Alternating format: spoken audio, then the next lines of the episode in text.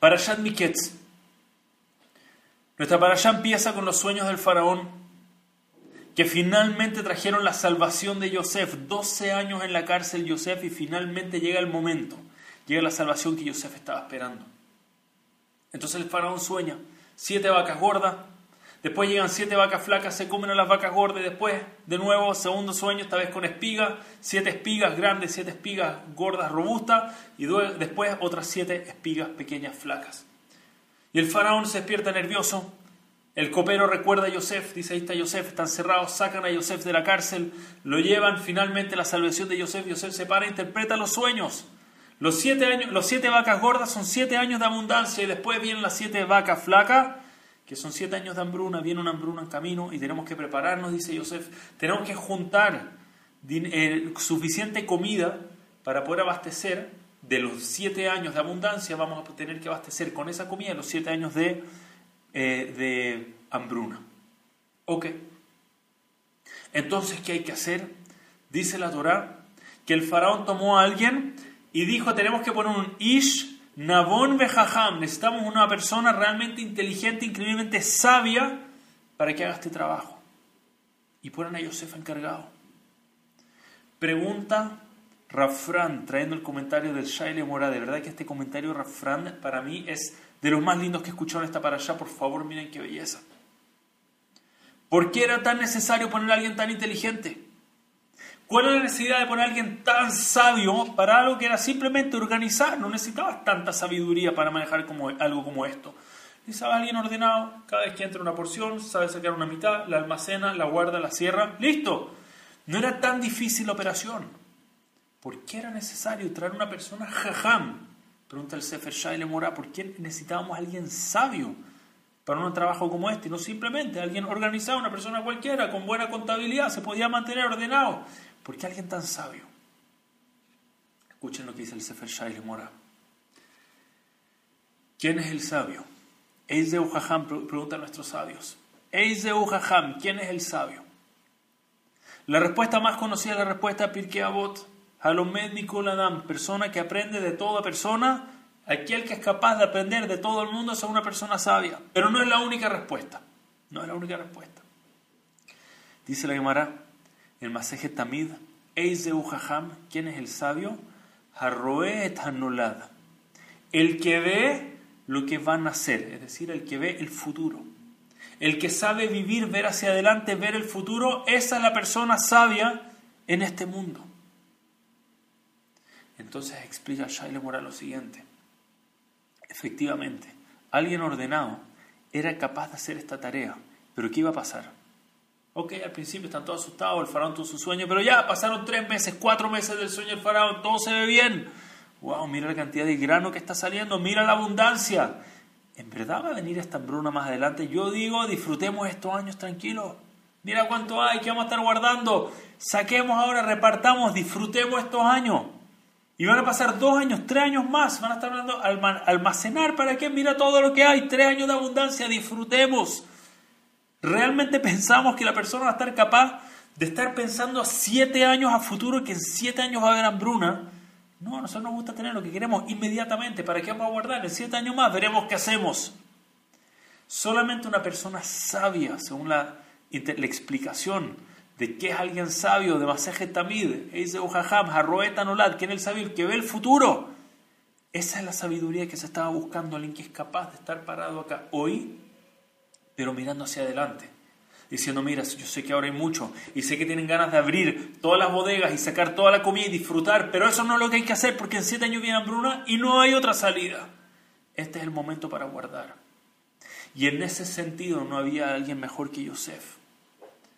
Yosef, de Am Israel, que toda nuestra vida entera se trata de vivir en el futuro, de ver el futuro, de hacer hoy lo que tenemos que hacer basado en el futuro. No pensamos únicamente en el placer inmediato ahora, pensamos en cómo lo que hacemos hoy va a impactar los próximos años de nuestras vidas y cómo los próximos años van a impactar toda nuestra vida y cómo este mundo va a impactar el mundo venidero.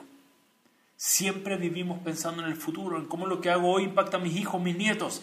Dice el faraón, necesito a alguien jajam, alguien que vive en el futuro, vive pensando en más adelante, no en el ahora. Y no hay mejor para eso en todo Mitzrayim que Yosef.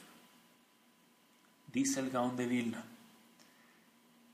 Cuando el Gaón de Vilna estaba en su lecho de muerte, el Gaón de Vilna lloraba. Cuentan que lloraba, no podía parar de llorar. Le dicen, hey, Gaón le dicen, no, ¿por qué llora tanto? Mira, Baruch Hashem, mira todo lo que construyó. Impresionante. Y gracias a Dios vivió una vida logrando lo que muchos no logran ever, nunca. Y el Gaón de Vilna lloraba. Decía, ustedes no entienden. Este mundo son los siete, son la vida de los siete vacas gordas, dice. Este mundo son las siete vacas gordas. Donde acá hacer una mitzvah, acumular en las bodegas para abundancia es tan fácil. Me pongo una vestimenta con cuatro tiritas y hago una mitzvah cada segundo que lo tengo puesto.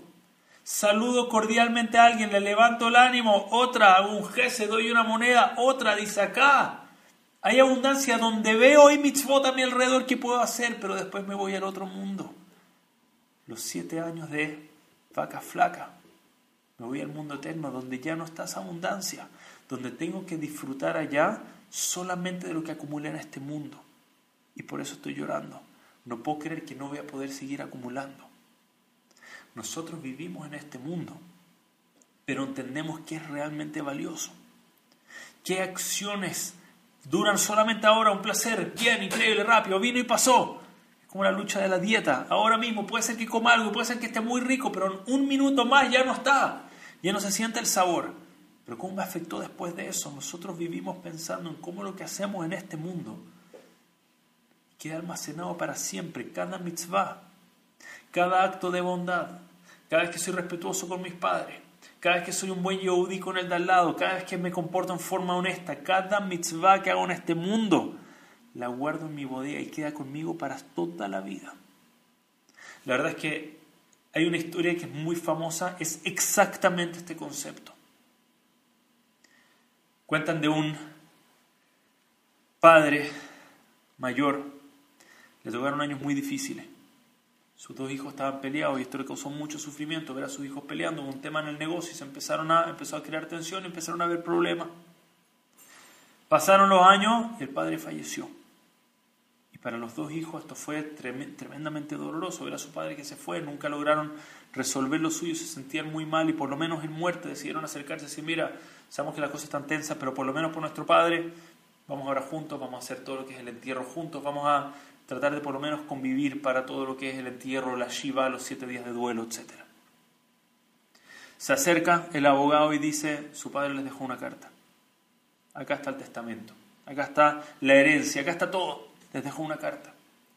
Y abren la carta y hay un sobre dentro de la carta, chiquitito en una esquina, y un sobre pegado, sellado. Y dice, leer antes de abrir el sobre. Y dice, estimados hijos míos, antes, por favor, antes de abrir el sobre con la herencia que yo les estoy dejando, que es una herencia muy generosa, les dice. Pero antes de eso, necesito que me cumplan un favor.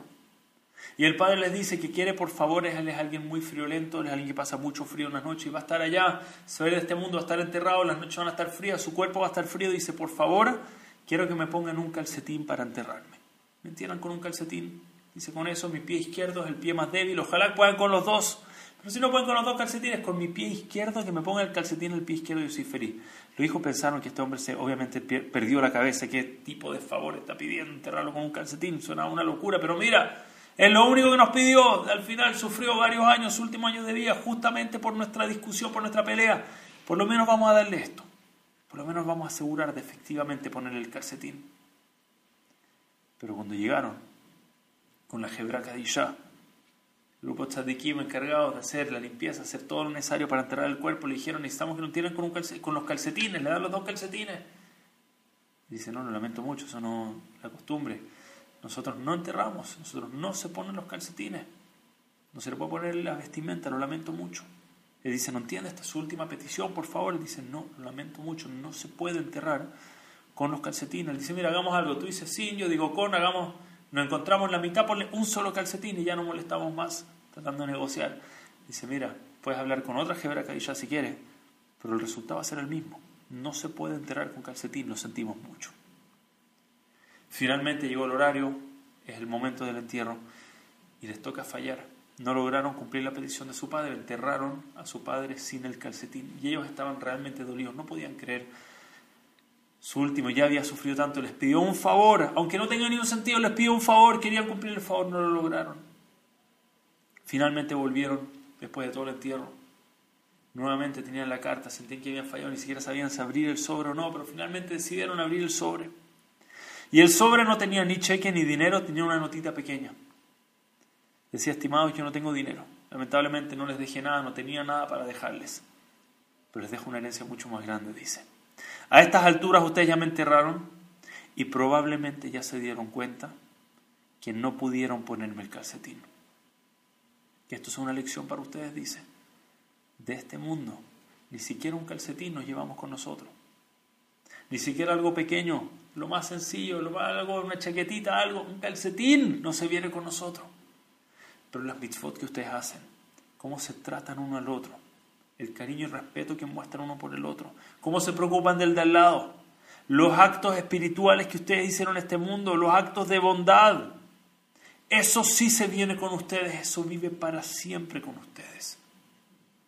Entonces, por favor, les dice, dejen de pelear por calcetines, reconcílense, empiecen a realmente buscar lo que realmente tiene valor en este mundo y lo que tiene valor no solamente tiene valor arriba, acá abajo, acá en este mundo también nos da una vida más alegre, también nos da una vida con más sentido. Quiero cerrar con esto último. Rafrand comenta una última idea en esta allá y dice lo siguiente, cuenta que un Magid en una ocasión contó lo siguiente, dijo, imagínense que por un día podríamos tener un familiar que va a volver del otro mundo un día a estar con nosotros, imagínense cómo nos alegraríamos, cada uno piensa, alguien querido cercano, nos gustaría tenerlo por un día. Dice, ¿qué haríamos? Prepararíamos, prepararíamos una, una linda comida, Tendríamos a toda la familia, le prepararíamos una actividad por hora, ¿sí o no? Cada hora que tiene estaríamos acá con ellos todo planificado. Y dijo el Magid, todos estaríamos organizando la actividad equivocada, dice, porque la persona va a salir de su tumba, va a tener un día, efectivamente va a venir, va a saludar a su familia, ¿cómo están todos? Qué rico verlos. Dice, gente, ahora a correr tengo un día para acumular todas las mitzvot que puedo. ¿A quién ayudo? ¿Cómo ayudo? ¿Dónde está lo que dejé en este mundo? Quiero repartir todo para de acá. Él que vio arriba, vio lo que valía cada mitzvah en este mundo, sin duda va a correr. Va a hacer todo lo posible para hacer todos los actos espirituales que pueda en este mundo. No va a querer una tremenda comida cuatro o cinco horas. A querer hacer lo que vale realmente, lo que es eterno, lo que hago en este mundo, que me lo llevo conmigo al mundo venidero que dura para siempre. Ese es el jajam. Eso es lo que el faraón necesitaba, no alguien que vive ahora solamente en las siete vacas gordas, alguien que está pensando para siete años más para las siete vacas flacas. Y eso es Yosef, eso es Am Israel. Vivimos entendiendo que nuestras acciones pueden durar para siempre. Las acciones espirituales, un acto de bondad, un acto de gesed, una moneda de acá, un estudio de Torah, una mitzvah, eso es algo que es eterno, vive para siempre. Y ahí arriba Acá abajo tiene un valor gigantesco más que todo lo demás, pero arriba es inimaginable. Arriba no podemos ni empezar a entender lo que vale cada cosa que logremos guardar en nuestra bodega. Que tengamos el mérito de con una vida alegre de verajá de todo lo bueno, seamos capaces de llenar todas nuestras bodegas allá arriba. Cuando lleguemos allá arriba nos encontremos, que recolectamos todo lo que había, nos vamos alegres, si Dios quiera, los 120 años de este mundo y veamos cómo almacenamos todo lo que había por, almacenar, en este mundo. Hazak Ubaruj a todos. Shabbat Shalom Umeboraj.